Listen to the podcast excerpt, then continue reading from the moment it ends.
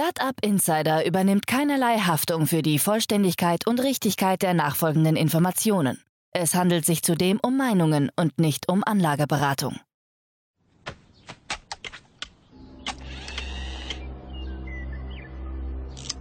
To infinity and beyond!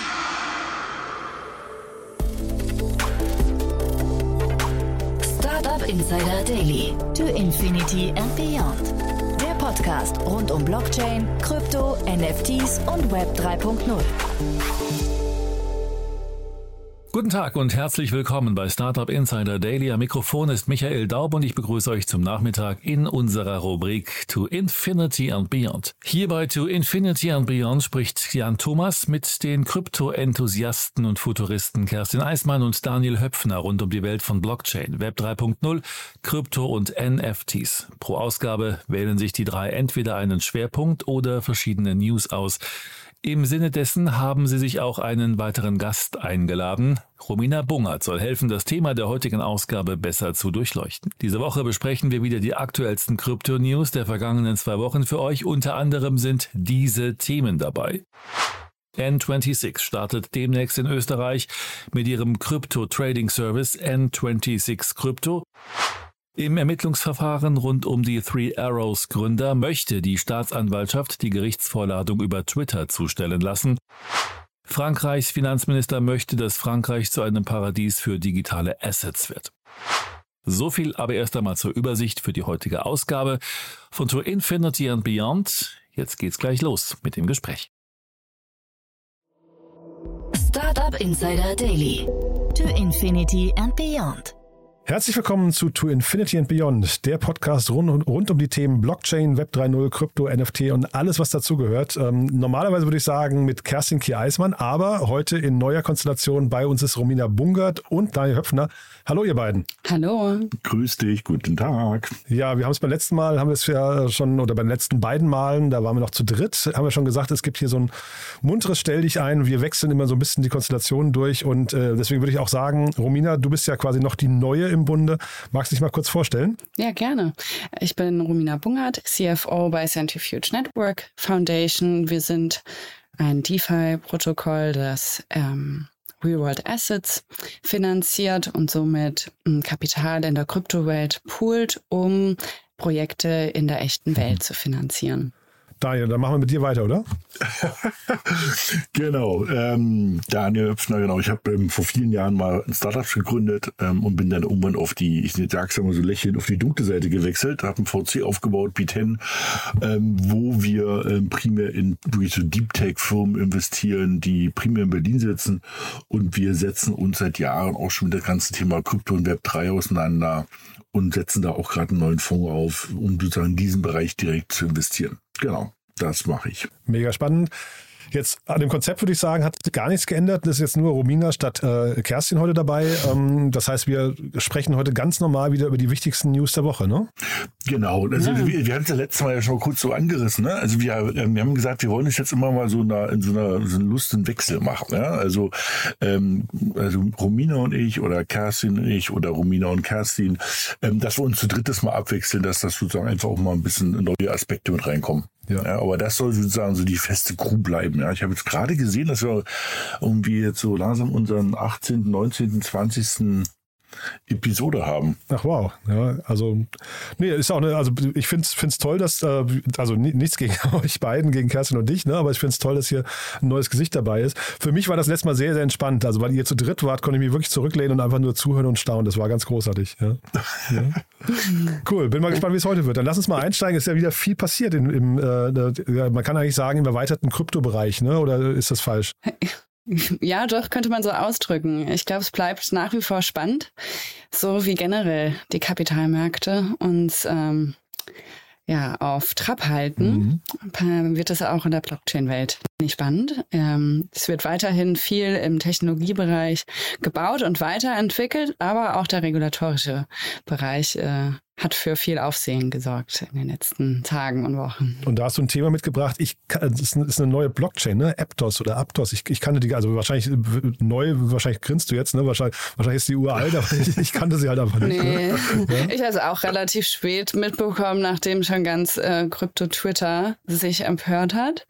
Ähm, und ja, ich, ich, kann mal kurz erzählen, mhm. was äh, so für viel Aufmerksamkeit gesorgt hat. Mhm. Und zwar ähm, ja, ist diese Woche die neue L1, also einem Base Layer, äh, gelauncht, die schon im Vorhinein viel Furore gesorgt hat, unter anderem wegen seinem prominenten ähm, Kapitalgebern, ähm, A16Z äh, und andere große Kryptofonds haben in äh, ein Team investiert, das vormals bei Facebook bzw. Meta ähm, hinter dem Stablecoin Deem stand.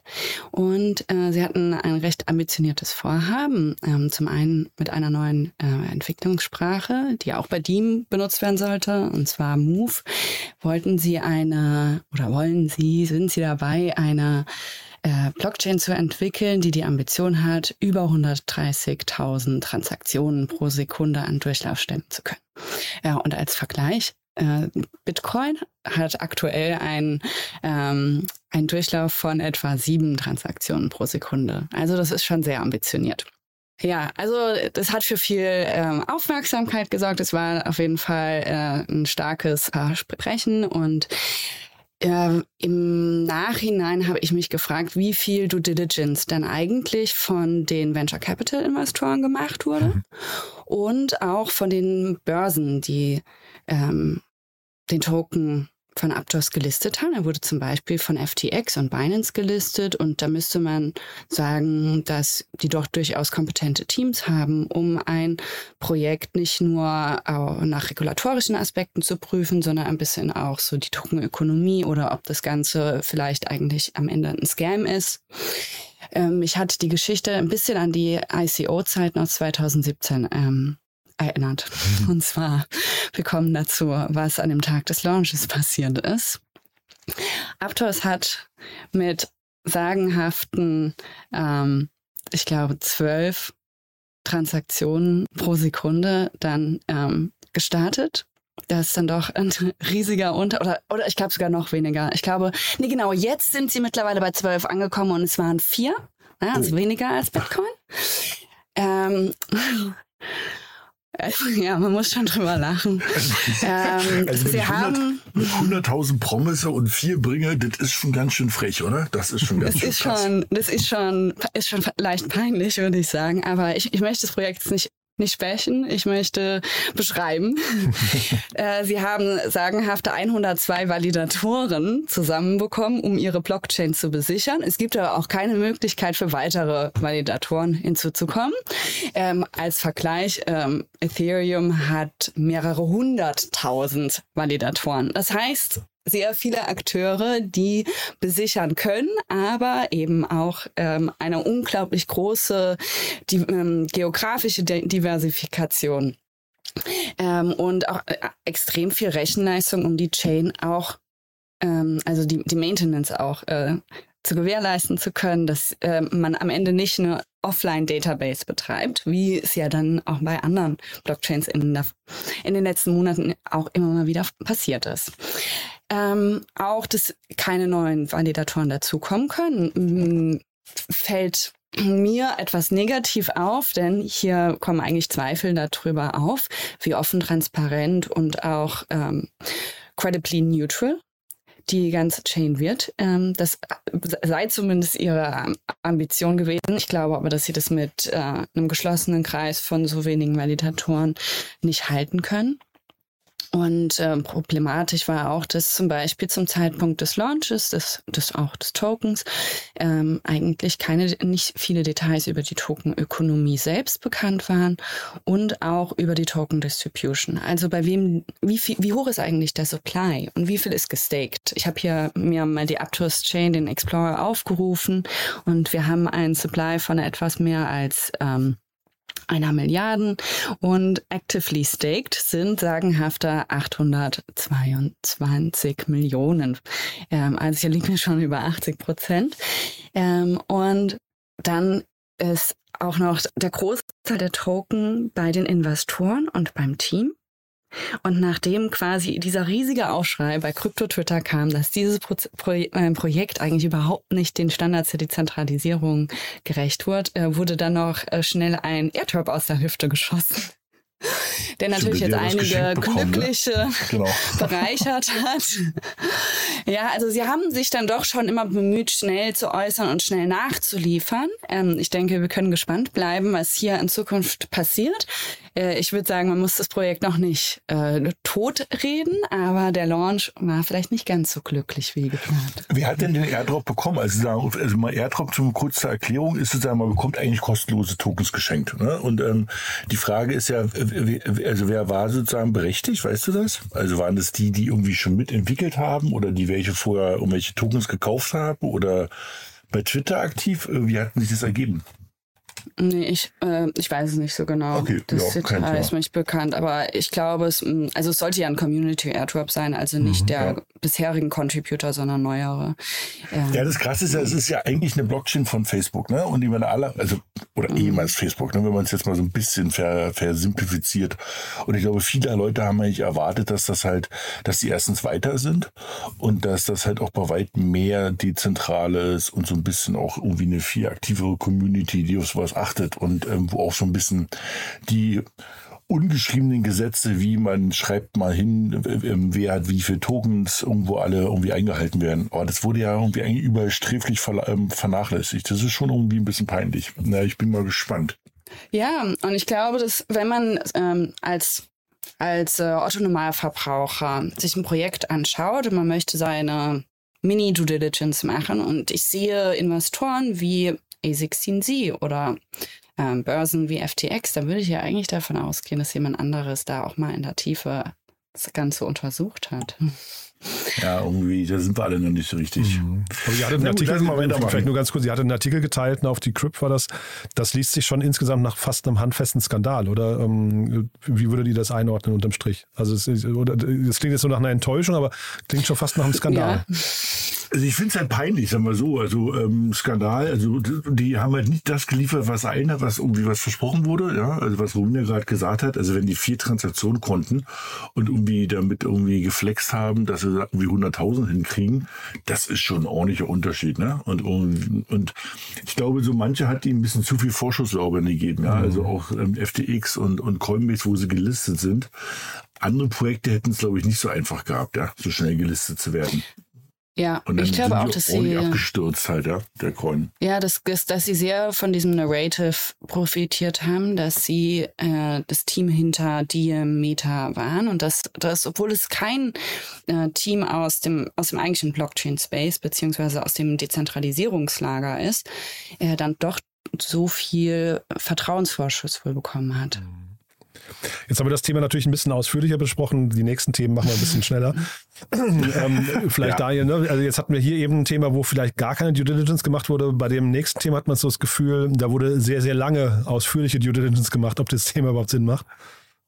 Genau, und zwar unsere, ähm, da kann man ja auch stolz drauf sein, die, die deutsche Number 26 ähm, startet in den ganzen Bereich Krypto. Es hat nur eine Weile gedauert ähm, und die haben sich das auch echt lange angeguckt. Und ähm, was ich interessant finde, ist, dass sie trotz des Bärenmarktes, ähm, also ja, die, die Börsen sind ja alle so ein bisschen ähm, da nieder, ähm, kräftig investieren und das werden sie jetzt bei Gelegenheit launchen, dass sie halt sozusagen wirklich anfangen können als normaler ähm, Number 26 User über sehr normale normales Konto ähm, erste Kryptowährung ähm, zu, zu kaufen. Ne? Also ich glaube, das, das, das große Vorbild Robinhood äh, aus Amerika hat es auch ermöglicht, schon mhm. ähm, relativ lange nicht, aber zumindest seit mehreren Monaten.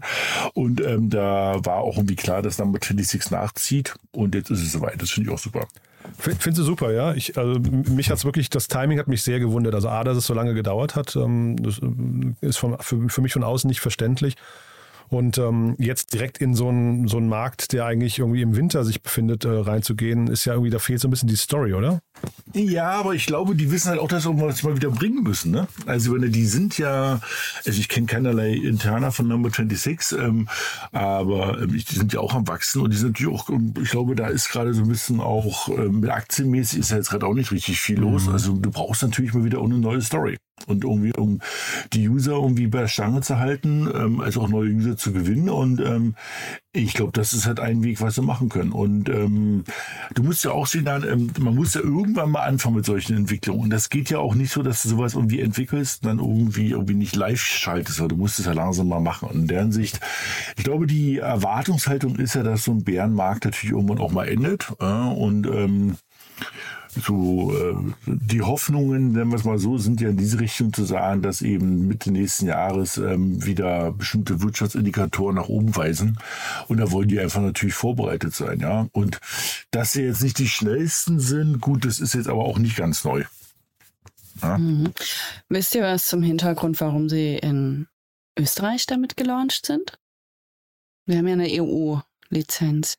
Ja, aber ich, ähm, was ich weiß ist, oder zumindest Österreich hat sozusagen auch eine sehr wohlwollende Kryptoregulierung. Ne? Also so manches Startup, was ja in Deutschland teilweise aktiv ist, hat in Österreich gestartet ähm, und nutzt teilweise die österreichische Lizenzen, weil natürlich im europäischen Handelsraum die auch übergreifend genutzt werden können. Das könnte halt ein, ein, ein, ein Grund sein. Ne? Oder eben, weil du sagst, es ist ein kleiner Markt, wo sozusagen auch mal was schiefgehen kann. Ne? Also wenn du das vielleicht in Deutschland machst. Ich hätte jetzt vielleicht gedacht, dass sie, also mit, mit Panda als Partner, dass sie in anderen Ländern vielleicht nicht so ein, ähm, wie sagt man, Crypto-Native-Partner gefunden haben, der mit ihnen diese, auch die Handelsinfrastruktur dahinter aufbauen kann, neben den, ähm, ja, also der generellen Kompetenz, Krypto anzufassen oder Endkunden anzubieten. Vielleicht auch noch mal so ein spannend, wie die Deutschen sich dann weiter da hingeht, aufstellen. Mhm. Dann zu einer der schillerndsten Persönlichkeiten, glaube ich, im ganzen Crypto-Space, ne? Sam Bankman-Fried heißt er, ne? glaube ich, ähm, von FTX, der hat sich zu Wort gemeldet. Ich weiß gar nicht, wie wenig Standards oder wie viele Standards gerade in der, in der ähm, Digital Asset Industry vorhanden sind, aber scheinbar noch nicht mhm. genug, ne? Ja, also SBFs äh, Ambition der Industrie, eine Selbstregulierung so aufzuerlegen kommt etwas äh, überraschend. Äh, es gibt natürlich Gespräche darüber, ob sich die Industrie organisieren kann für gewisse Werte. Das, ähm, weshalb das Ganze jetzt in in der Blockchain-Welt so kontrovers empfunden wurde, ist, da ähm, FTX beziehungsweise auch SBF, der Gründer selbst, sich ja im DeFi Summer selbst bereichert haben und davon profitiert haben, dass äh, sehr viele Geschäftstätigkeiten eben in dem Setup, das sie genutzt haben, ähm, nicht lizenzpflichtig waren, beziehungsweise sie dann auch ein Loophole nutzen konnten. Und er jetzt eigentlich Einige beschreiben es wie eine Art legalisierte Korruption, dass er in Washington so ähm, viel ähm, Werbung macht unter den Regulatoren und plötzlich Industriestandards für andere, die nach ihm folgen, auferlegen wollen, also quasi einen neuen Competitor äh, ja, das, das Leben schwerer machen möchte und seine Vormachtstellung eigentlich weiter ausbauen möchte. Also FTX ist ja auch ein CFI-Player. Es ist kein, es ist keine äh, decentralized Exchange. Äh, das heißt, er hat natürlich auch ein Interesse, sich ein bisschen näher an den Regulatoren zu ähm, orientieren. Und ähm, ja, ich bin ja gespannt, wie viel davon dann tatsächlich umgesetzt wird, denn äh, hier wird vorgeschlagen, zum Beispiel schon reine Interfaces zu Dexes, also zu komplett dezentralen Tools dahinter, ähm, wie ein Broker-Dealer zu behandeln. Also zum Beispiel jemand, der ein Interface zu Uniswap baut. Und äh, das ist nur eine von vielen äh, Vorschlägen, die er macht, die wirklich sehr kontrovers sind im Anbetracht der Zeit können wir auch gerne skippen. Wir können auch ja. Na, man muss das Interessante ist sozusagen, dass FTX ja eigentlich eine kleine Börse, ich sag mal, war. Ne? Und eben ähm, vor allem letztes Jahr und auch irgendwie natürlich jetzt über so die abstürzenden Märkte der letzten neun Monate, ähm, also zumindest in meiner, in meiner Wahrnehmung einen unwahrscheinlichen Sprung nach vorne gemacht hat. Ja? Also die hatten halt Zugriff auf, auf Kapital, haben mir verschiedenste Player übernommen und ähm, dieser, also man nennt ihn ja immer so schön SBF, sozusagen Sam Bankman Fried, ja, ähm, hat glaube ich so aus der, also ich weiß nicht, ähm, Romina, wie du das hier aus, äh, siehst, aber ich glaube, der ist für mich die, wo ich mit Abstand der ähm, aus dieser Krise das Beste gemacht hat. Wa? Also ich glaube, nach der Krise keine Firma ist so krass positiv positioniert ähm, wie ähm, FTX. Und eben jetzt mit dieser Aktion sozusagen ähm, so, wie soll man sagen, so Mauern hochzuziehen, ähm, ähm, wird er halt sozusagen seine, seine Vormacht, wie du schon gesagt hast, einfach noch stärker zementieren. Das ist dann schon ein bisschen erschreckend. Auf der anderen Seite, ich will es ja gar nicht zu lange diskutieren, aber auf der anderen Seite muss man halt sagen, wenn jetzt eine gewisse Regulatorik kommt und da sozusagen so, ähm, da kommt halt auch natürlich das große institutionelle Geld in diesen Bereich rein. Ne? Also bisher ist ja das ganze Instigate bisher noch nicht im Kryptobereich drin, weil die jetzt sagen, es ist ihnen alles so ein bisschen zu viel Wild West hier. Und wenn natürlich jetzt aber so Regulatorik da bei weitem stärker irgendwie mitspielt, hat man natürlich auch die Möglichkeit, dass große Firmen, große Banken, institutionelle Investoren einfach sagen, das ist für uns langsam aber sicher eine Esse-Klasse, mit der wir uns jetzt mal wirklich ganz, ähm, ganz, äh, also, also ganz seriös auseinandersetzen. Hm. Also ich bin da ja, ich glaub, in meiner Brust. Ja, ich glaube aber gerade an dem Fall von FTX oder jetzt dieses Regulatory White Papers, ähm, hier geht es ja nicht darum, dass die Industrie vorher ähm, keinerlei Com Compliance ähm, äh, wie sagt man, dass man sich nicht an diesen Standards orientieren wollte, sondern dass es einfach Geschäftstätigkeiten gibt, die nicht unter das bestehende Recht fällt, weil sie eben dezentral ähm, abgebildet werden. Und ähm, es, es sind auch schon viele Institutionelle natürlich, die, die warten auf mehr regulatorische Klarheit. Und ich glaube, was zum Beispiel in Amerika gerade passiert, ja, also die Debatte um ähm, zum Beispiel ähm, Eve Staking, ja, also Proof of Stake, dass Eve jetzt ähm, also ob es da quasi es zu einer Security gemacht wird, weil es ein Landing-Produkt ist. Ja, das sind einfach nur absurde Debatten. Und ich glaube, es muss Klarheit geschaffen werden, aber es muss schon auch im Rahmen liegen. Und einige dieser Vorschläge, ich äh, kann nur anregen, sich dieses White Paper mal anzuschauen, da sind schon absurde Vorschläge dabei. Mhm. Aber ist er denn jemand, der tatsächlich was bewegen kann? Also weil er spielt ja, er ist ja schon eines der Gesichter der Kryptoszene, ne? Aber ist er auch jemand, der diese Zugänge hat, zum Beispiel zu den, zu den US-Behörden, zu den relevanten Entscheidern dort? Ja, er hat ja im höheren äh, Millionenbetrag auch die Wahlen unterstützt und finanziert. Ja. Also deshalb spricht man ja von legalisierter Korruption. Ja, also er versteht das Spiel wirklich, ja. Das ist ja mhm. sehr, sehr spannend. Behalten wir im Blick, ne? Dann äh, würde ich sagen, auf zur nächsten News, ne? Mhm. Genau. Wir gucken mal nach Frankreich. Ähm, ich glaube, Europa kriegt ja langsam mit, dass sie was machen wollen. Und ähm, Frankreich hat jetzt gerade ähm, irgendwie announced, dass sie eigentlich sozusagen das, das, das, das Kryptoparadies Europas werden wollen. Ja, ich mach's mal, das stellt mal sozusagen ein bisschen einfacher da. Und ähm, das ist halt ganz spannend, weil natürlich ähm, verschiedenste ähm, Länder um diesen Titel, sagen wir, ringen. Ne? Also es geht ja los bei ähm, Portugal, wo es ja mal so eine so eine richtige Welle gab, dass ähm, verschiedenste ähm, Projekte, also auch große Projekte aus Berlin und Deutschland nach Portugal abgewandert sind, weil die halt steuerlich interessanter sind. Ähm, das hat sich jetzt so ein paar Sachen auch gelegt. Das heißt, es ist jetzt nicht mehr ganz so, dass alle nach Portugal gehen. Aber interessant ist, dass Frankreich für sich sagt, sie wollen es unterstützen, sie wollen es mit Fördergeldern unterstützen, ähm, sie wollen sozusagen von der Regulatorik da vorne dabei sein.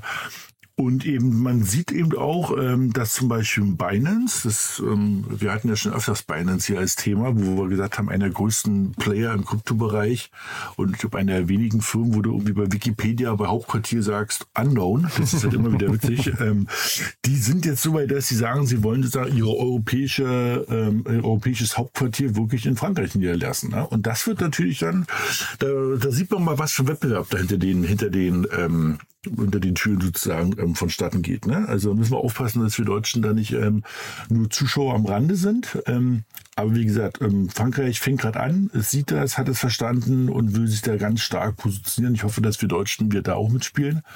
Und ähm, dem passen gleich noch die zweite News hinterher und zwar die Society Generale hat sozusagen eine Lizenz bekommen, dass die jetzt eben auch bestimmte Digital äh, Assets sozusagen offerieren dürfen, auch betreiben dürfen. Und das ist halt auch schon mal ganz interessant, weil es ist halt einer der größten Banken Frankreichs. Ne? Und ähm, wir hatten auch die Society Generale schon ein paar Mal hier als Thema, weil die schon angefangen hatten, so mit paar Lending, also sozusagen Darlehensprotokollen, ja, also Lending-Protokollen, so ein bisschen rumzuspielen und zu Sachen zu testen, mal zu 30 Millionen, ähm, wo wir auch beide, Jan, wenn ich erinnerst, noch darüber diskutiert hatten, weil da gab es dann so magische Geldvermehrungen. Ja, aus 30 Millionen wurden dann am Ende irgendwo so 40, weil sie das wieder weiter verliehen haben und nur teilweise beliehen haben, wo du sagtest, oha, das hatten wir alle schon mal so 2008.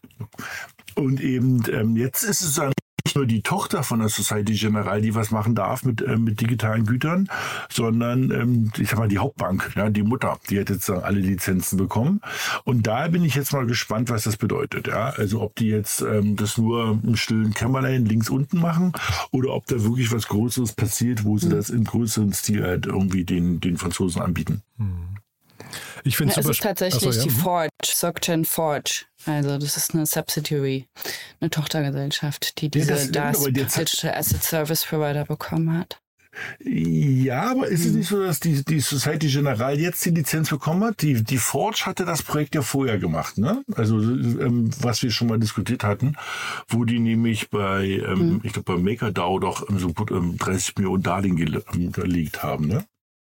Genau, genau. Ja, die sind schon relativ aktiv gewesen, aber diese Krypto-Verwahrlizenz und also dieses DASP haben sie eher, also die haben sich, glaube ich, im Sommer dafür, dafür beworben und jetzt sind quasi die News, dass sie sie erhalten haben.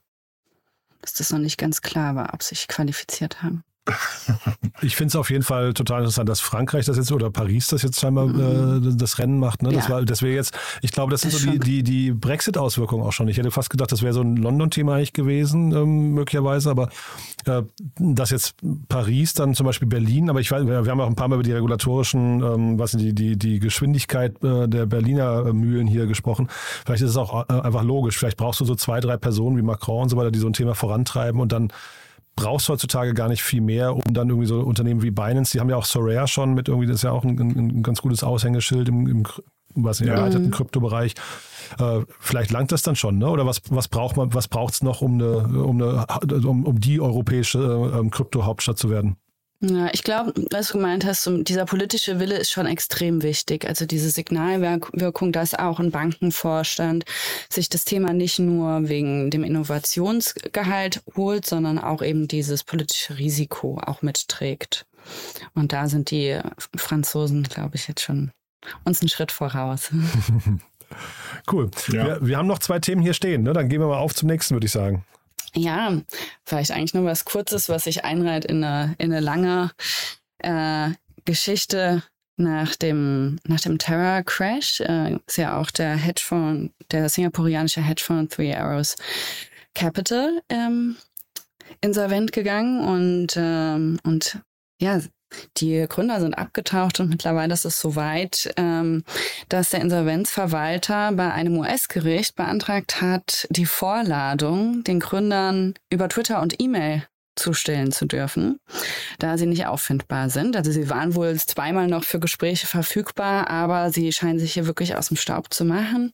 Ähm, und auch in Amerika prüfen gerade die ähm, ähm, Commodities Exchange und die SEC, inwiefern FreeIC die Anleger getäuscht hat und auch erlaubnispflichtiges Geschäft ohne Lizenz betrieben hat. Also ich glaube, es wird weiter ungemütlich bleiben. Ja, wobei dieses Abtauchen, ähm, das gibt's ja auch, der, dieser, ähm, ich glaube, Do Kwon hieß der, ne? Von Terra Luna ist, der ist ja auch äh, abgetaucht. Ich kenne jetzt nicht den aktuellen Stand, aber ich glaube, der ist noch, noch verschollen gerade. Und der hat sich ja irgendwann mal auch zu Wort gemeldet, hat gesagt, er hat auch einfach Angst, ne? Ähm, denn da geht's ja um große Summen und da gibt's wahrscheinlich auch ein paar Leute, die nicht ganz zimperlich sind, wenn wenn es darum geht, ja. äh, ihre Interessen dann aber zu, oder zumindest so Rache zu üben oder so. Ne? Ja, genau. Ja, der hatte ja dieses Laura Shin ähm, Interview bei Unchained, wo er gemeint hat, ähm, dass er auf der Straße ähm, beziehungsweise ja, dass eben geprellte Anleger äh, seine Adresse aufspielen wollen, um mhm. ihn zu belangen. Ja, also so ein bisschen, also ich meine, äh, klar wurde hier viel Geld vernichtet und so weiter, aber so ein bisschen Verständnis kann man davor auch haben, glaube ich, ne? Also da, dafür, dass dass man dann in so einer Welt irgendwie ähm, bei, bei solchen Summen, die, die, das ist ja nicht gesagt, dass jeder da rational handelt. Ne? Da, Nee, das stimmt, aber die Frage ist natürlich, ob die, ähm, die äh, äh Behörden nicht trotzdem vielleicht Bescheid wissen sollten, wo, wo man sich aufhält. Ne? Also was ist, also das, das Interessante daran, wo man auch so ein bisschen lächeln muss, ist, dass halt irgendwie wirklich so eine Vorlage per Twitter kommt. Ja? Also ich stelle mir mhm. das irgendwie sehr witzig vor, wenn sozusagen dann auf einmal in deiner Twitter-Timeline ähm, äh, Achtung, Official Am 26.11.10 Uhr, äh, wie keine Ahnung, Berliner äh, Gerichtssaal Nummer 12, wo du sagst so, oh, okay, guck mal hier. das wäre ein echtes Novum, ne? Ja, also irgendwie ja. in Deutschland glaube ich un undenkbar, mhm. äh, aber in Amerika äh, ist das, ist, ist, ich fand das, also ja, das hat, das hat schon was Interessantes, ne? Also du siehst auch, wie Twitter, wie, wie, wie das wirklich so der, der quasi Standard in dieser Kryptokommunikationswelt ist, ja. Mhm. Also dass sie halt wirklich eine Vorlage per Twitter schicken, das ist schon irgendwie echt um eine andere Qualität, ja. Hm. Und da würde ich sagen, wir haben mit einer Blockchain angefangen, wir hören mit einer Blockchain auf, ne? Ja, genau. Wir haben dann noch was Kleines, also eine Personalie, wie man so schön sagt. Normalerweise würde man ja sowas gar nicht so groß diskutieren, aber das ist jetzt schon ähm, was etwas Besonderes. Und so zwar der Co-Founder von Polkadot, einer der größten, man nennt sie so schön sozusagen Level 1 äh, oder Level 1, äh, One ähm, Blockchain sozusagen, so, also so eine Basistechnologie, tritt halt zurück und will sich viel stärker auf ähm, Technologie und, ähm, und sagen Architektur fokussieren und nicht mehr als CEO arbeiten. Und ähm, ein Björn Wagner, ja, ähm, hört sich schon irgendwie sehr deutsch an, dem ist auch so. Also ich glaube, der kommt sogar aus Berlin. Ich hatte bei LinkedIn mal geguckt, also ich kenne ihn nicht. Ähm, wird jetzt sozusagen der neue CEO ähm, von Polkadot.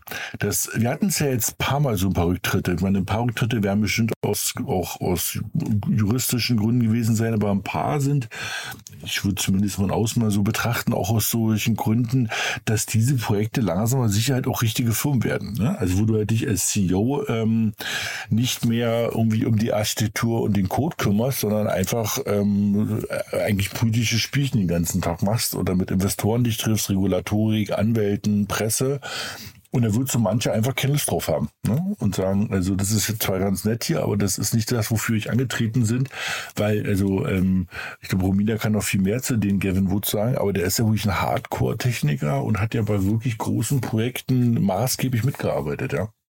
Ja, also genau, Björn Wagner ist, glaube ich, äh, sogar auch ein Co-Founder von Polkadot, äh, der jetzt diese CEO-Rolle übernimmt, also auch schon lange dabei. Und Gavin war ja, glaube ich, jetzt nur ganz kurz, ähm, als, als, als also vielleicht schon länger als ein Interim-CEO, ähm, CEO, aber vorher war ja Jutta Steiner, als Parity gestartet ist, ähm, CEO und hat es bis vor kurzem gemacht. Und ich glaube, er als ähm, Ethereum-Co-Founder, Erfinder von Solidity, steht ja eigentlich viel weiter auf der Tech-Seite und ist vielleicht auch eine Rolle, die besser zu ihm und zur Firma passt. Also für mich sind es jetzt nicht direkt äh, Skandal-News oder das, was problematisch ist, sondern vielleicht auch so, wie du es beschrieben hast, äh, Daniel, dass das Projekt einfach jetzt reift. Man muss sich aber auch keine Sorgen um Polkadot machen demnach. Das ist meine Nein, ich denke nicht. Also die äh, Developer-Aktivität ist immer noch extrem hoch und ich glaube sogar die zweithöchste ähm, nach Ethereum. Ja. Und ich denke, das Ökosystem wächst. Super. Wir selbst sind auch bei, bei einer Polkadot Parachain. Also. ja. ja. Nee, cool. Also jetzt sind wir mit den, mit den News für heute durch, ne, würde ich sagen. Oder ähm, haben wir was Wichtiges vergessen? Nö. Nö. Nein, nein, nein. War eine spannende also, Woche. Nicht. Dann also News wieder in zwei Wochen und ähm, nächste Woche sprechen wir über das ganze Thema Staking, ne? Richtig. Wird auch spannend. Der, der Wollt ihr das nochmal kurz anziehen? Ja, ich freue mich drauf. Die Idee ist mal zu erklären, was ist denn eigentlich dieses Staking, weil ich glaube, es wird langsam überall immer wieder benutzt und ähm, die, es ist schon nicht ganz einfach zu verstehen, wo das herkommt, was auch das mit diesem Proof of Stake zu tun hat, mit mhm. diesem Ethereum Merge. Also wir versuchen mal so ein bisschen ähm, mal eine halbe Stunde über dieses Thema so zu reden, dass ich glaube, die Leute danach einfach verstanden haben, was ist Proof of Stake, wie funktioniert Staking, was kann ich da machen und warum ist es eigentlich ultra spannend und so unwahrscheinlich wichtig auch für dieses Ökosystem. Aber dazu nächste Woche mehr. Super. Dann lieben Dank, dass ihr da wart und dann freue ich mich auf nächste Woche. Tschüss. Tschüss. Bis zum nächsten Mal. Bis dann. Ciao.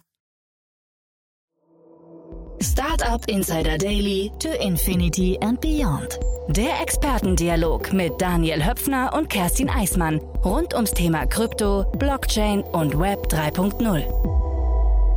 Das waren Daniel Höpfner, Romina Bungert und Jan Thomas in der neuesten Ausgabe von To Infinity and Beyond. Thema der heutigen Sendung waren die neuesten Krypto-News der vergangenen zwei Wochen.